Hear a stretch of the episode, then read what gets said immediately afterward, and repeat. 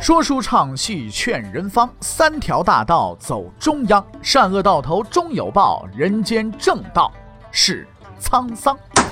给您续上一杯茶，我慢慢的说，您细细的品。听大禹，话说明朝，除了咱们广播直播以外啊，我们还在喜马拉雅独家网络发布。各位呢，可以登录喜马拉雅手机和电脑客户端，搜索“大禹茶馆”，选择收听。上期节目咱们说到哪儿啊？咱们说到。否极泰来，王守仁龙场悟道，隐忍不发。李东阳寻找帮手，在这些人当中啊，跟李东阳一起呢，能够反对这个刘瑾的人呢也不多啊。但是里边有一个呢是杨廷和，但是这杨廷和呢是刘瑾呢整不死的。哎，为什么呢？哎，你听我慢慢跟你说啊，这个。呃，杨廷和呀，有一次呢，在给皇帝讲课的时候，因为他是经验讲官嘛，给皇帝讲课的时候就说啊，皇帝你应该这个远离小人，亲近贤臣啊，像先帝那样才能让国家大治啊。这刘瑾听了就难受了，他说小人不就说我吗？于是乎勃然大怒，连夜写好调令，把杨廷和呢就调到南京户部当侍郎去了。那南京户部那这侍郎没什么事儿干，就喝大茶嘛。可是杨廷和的反应呢，却出乎刘瑾的意料。杨廷和接到调令之后，一点儿不生气，乐呵呵的收拾东西上南京去了。哎，这下子刘瑾纳闷了，说这杨廷和怎么贬了官还高兴啊？到底盘算些什么呀？嗯，这背后肯定有阴谋。刘瑾又用上当年对付王守仁那一招了，派人暗中跟着杨廷和，看他到底耍什么花样。可是接下来发生的事情更让人摸不着头脑。跟踪的人发现呢。杨廷和这一路去南京，不但说什么事儿都没干，连一句怨言都没有。刘瑾这么一听汇报，也觉得有点不好意思了。你这个杨廷和，人家没有怨言，你是吧？你可哎呀，我多心了，我多心了，这就没再找杨廷和的麻烦。哎呀，这个道行啊，就太浅了。答案终于揭晓了。不久之后，有一天，朱厚照先生退朝的时候，突然问了刘瑾一句话。哎，杨学是人吗？刘瑾一听懵了，怎么人那个在在南京了？哦，在南京了。朱照一听火了，他不是都入阁了吗？怎么南京去了？赶紧给我整回来！没过几天，杨廷和又回北京了，继续当他的内阁大臣，还是和以往一样，啥也没说，呵呵，公费旅游。杨廷和得意了，刘瑾呐。却有点丈二和尚摸不着头脑，这怎么一回事啊？刘先生，你如果啊想跟这个杨廷和过招的时候，应该先调查一下杨廷和啊，他应该也调查过，但是呢，调查的这个可能是不看资料的时候不是很仔细啊，因为这位仁兄呢不知道杨廷和曾经当过一个重要的官儿，詹事府的詹事。大伙儿你要知道，这个詹事府啊，不是一般的地方，他是主要工作是干什么？就是辅导皇子读书。当年朱厚照做太子的时候，对杨廷和的称呼叫杨师傅。人家杨师傅根基牢固，还有皇帝撑腰，你刘公公连河多深你都不知道，你就敢往里边趟浑水，你不是失策吗？这下刘刘瑾明白了。哎，从此对这位杨师傅敬而远之，再没敢为难他。而经历这件事之后，杨廷和和刘瑾彻底撕破脸了。他转向李东阳一边，开始筹备计划解决刘瑾。这个搞不定的杨廷和呀，已经让刘瑾丢了面子。可接下来咱们要说这个整不死，这更生猛啊，也更厉害。刘瑾这条老命就是断送在他手上。这位整不死兄。在后边后台你也待了很久了，是吧？没办法，因为咱们讲通史嘛，这个演员太多了，对不对？他就是之前被派去陕西养马的杨一清，好几集之前咱们说过他。说来也让人难以理解，养马的杨一清怎么能和这个刘瑾闹矛盾呢？对不对？他们俩前世无冤，后世无仇的，杨一清也没跟刘瑾借过高利贷，怎么就闹得不可开交了？哎，这事儿啊，还得怪刘瑾，因为他太有理想，太有追求了。大伙都知道，养马在一般人看来啊，就是不是个好工作，就连在天上这也是个下九流的活儿，学名叫弼马温，连不读书的孙猴子都不愿意干。但是在明代，这养马的官可了不得了，这是个重要的职位。道理很简单，没有马，你跟骑驴去跟蒙古兵打仗去嘛，对不对？千万别小看杨一清，这位兄弟的级别很高啊，他当年可是带着督察院副都御史，那是正三品那个官那个头衔来养马的。这位副部级干部，没准之前干过畜牧业，他在这里干得很好。不久之后，朝廷决定提升他为右都御史，啊，正二品，了得吗？更重要的是，朝廷给了个前所未有的职务——三边总制。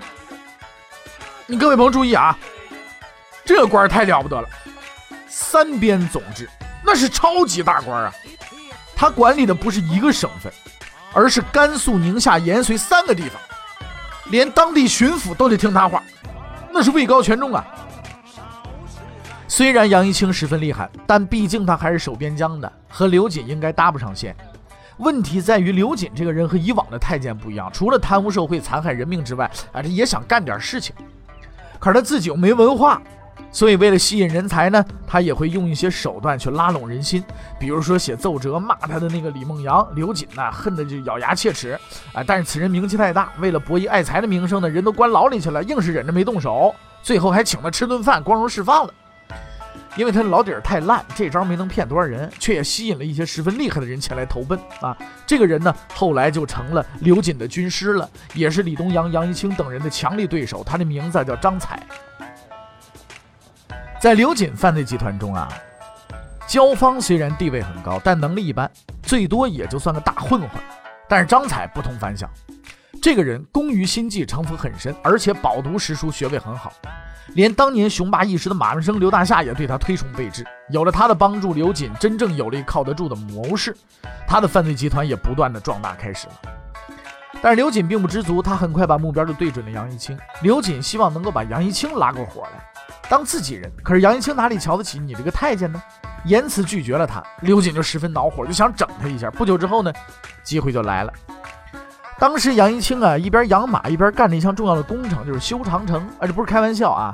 今天宁夏一带的长城，就是当年他老人家修的。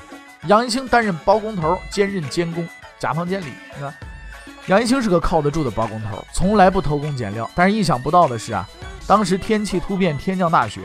几个带头的建筑工商量好了，准备闹事逃跑。杨一清当机立断，把这事儿给平了。但是刘瑾抓住了机会，狠狠地告了他一状。这下子，杨一清倒霉了，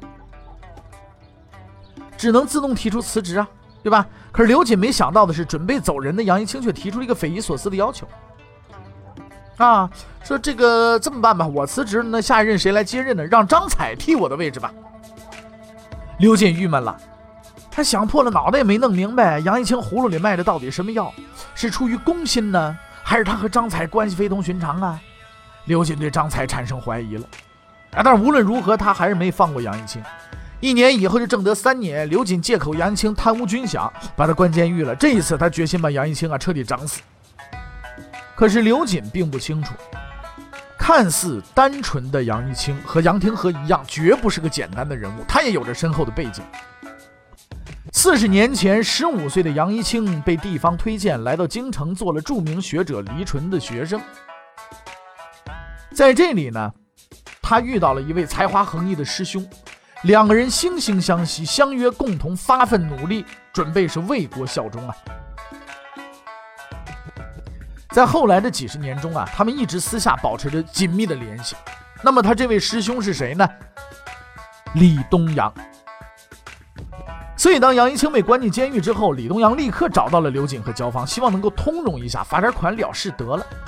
刘瑾开始还不肯，但是经不住李东阳多次恳求，加上杨一清人带过兵的，手底下很多亡命之徒，没准哪天上班路上自己不明不白让人给怼了，这都不知道是不是？思前想后，刘瑾决定得了，还是把人放了得了。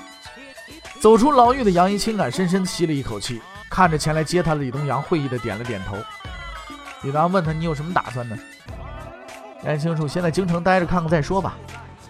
不，李东阳突然严肃起来：“呃，不行，你必须马上离开这里，别回家啊，找个地方隐居起来。”然后他停了下来，意味深长地看着杨一清：“等到需要你的时候，我自然会去找你。”杨一清笑了。几十年过去了，当年那两个意气风发的少年早已不见踪影，但这位深谋远虑的师兄却从来没有变过。杨一清想了想：“好，我去镇江隐居，到时候……”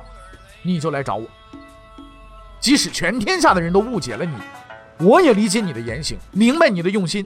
我知道，你一直在屈辱中等待着。这个时候，这个刘瑾呐，打算做几件好事。啊，为什么做好事这也不稀奇啊？为什么呢？因为他坏事做太多，自然就想干点好事了。一个人干了一件坏事不难，但一辈子只干坏事，说实在的太难了。更重要的是，他逐渐发现呢，哎，刘瑾发现自己的名声怎么越来越臭，臭的街了。而张彩和他一次谈话，也坚定了他的决心。张彩怎么说？张彩说：“刘公公啊，你不要再收常例了。”所谓常例钱呢，就是刘瑾的一个特殊规定，每一个进京的省级官员汇报完工作之后呢，必须向他缴纳上万两银子。如果没交，等他回家的时候，没准啊，撤职文书已经到了。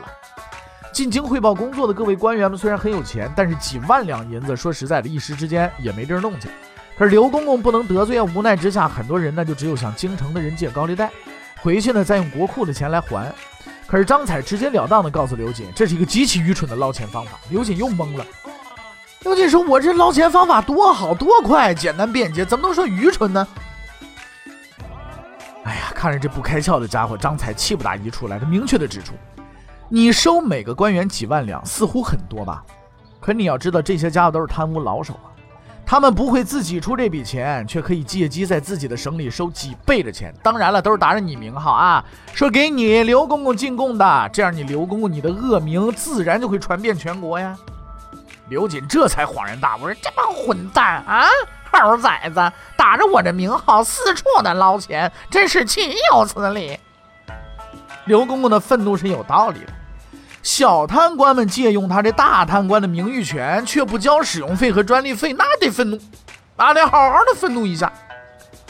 愤怒之余呢，刘公公立刻下令取消常例，追查地方贪污官员。啊，这算是刘公公干的第一件好事。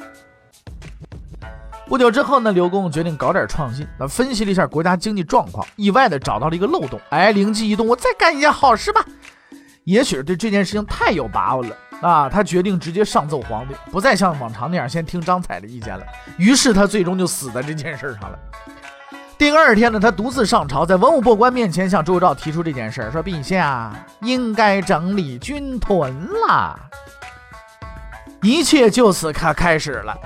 什么叫军屯呢？军屯是明代一种特殊的政策，通俗点讲就是当兵的自个儿养自个儿，打仗的时候你当兵，没事干的时候当农民，自己种菜种粮食，还时不时养几头猪啊，改善一下伙食，剩余的粮食还能交给国家。这个制度是当年老朱费尽心思想出来了，可是到这个时候呢，哎，正德年间呢，这个已经很难啊再坚持下去了，因为要想让军屯开展下去，必须保证有土地。虽说土地恶霸不敢占这个，呃，地主恶霸不敢占这个军队的地，但是军队的高级腐败干部肯定不会客气啊！一百多年下来，土地越来越少，粮食也越来越少，很多士兵啊都填不饱肚子了。刘瑾发现了这个问题，就公开表示，啊得清查土地，重新划分，增加国家粮食收入，改善士兵生活。刘瑾这么干，当然啦，就是这个，呃，不是为士兵着想，无非就是搞点政绩工程嘛。大臣们也心知肚明，鸦雀无声。啊，朱厚照呢，却听得连连点头。嗯，说的对啊，好主意，你办去吧。然而，站在一边的杨廷和准备出来讲话了。经验丰富的他已经发现这个所谓计划的致命漏洞。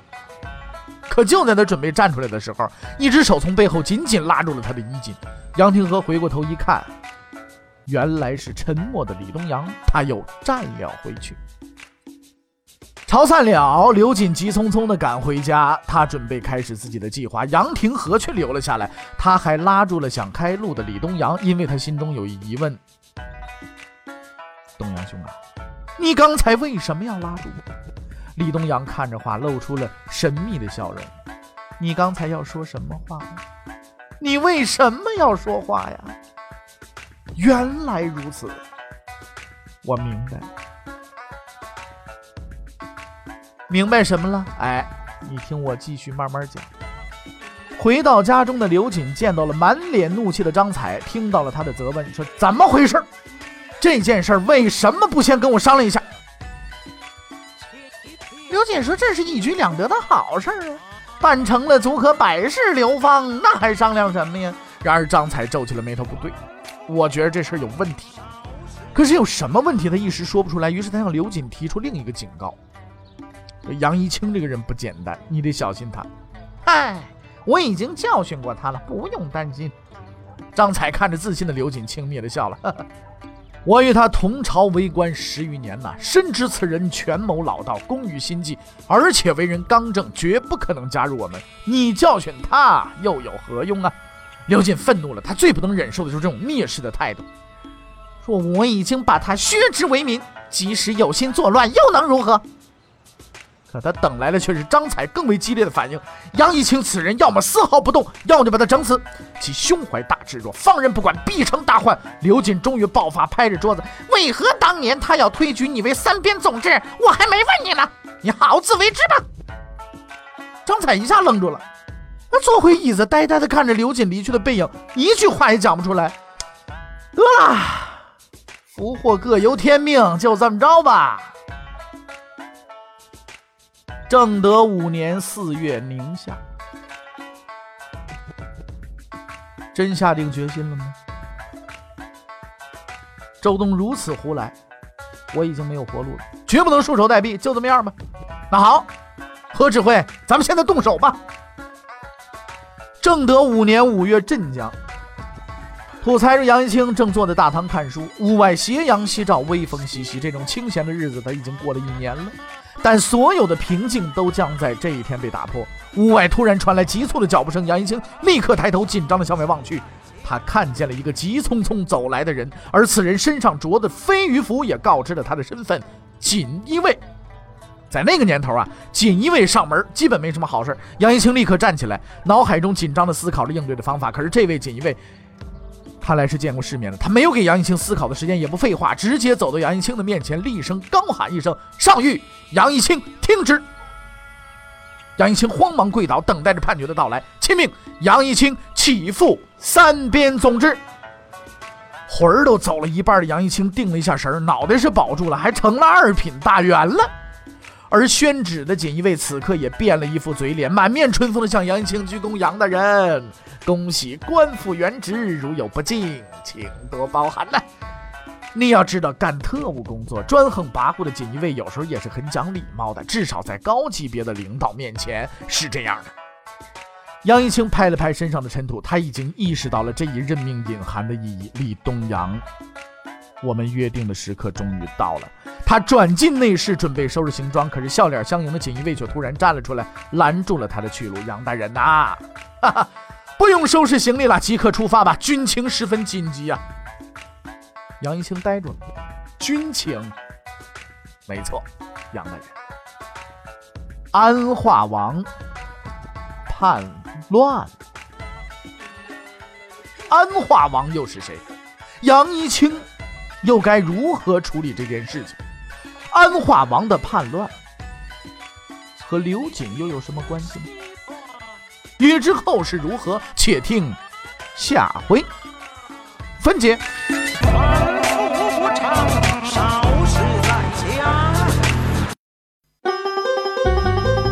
各位，你想跟大禹交流吗？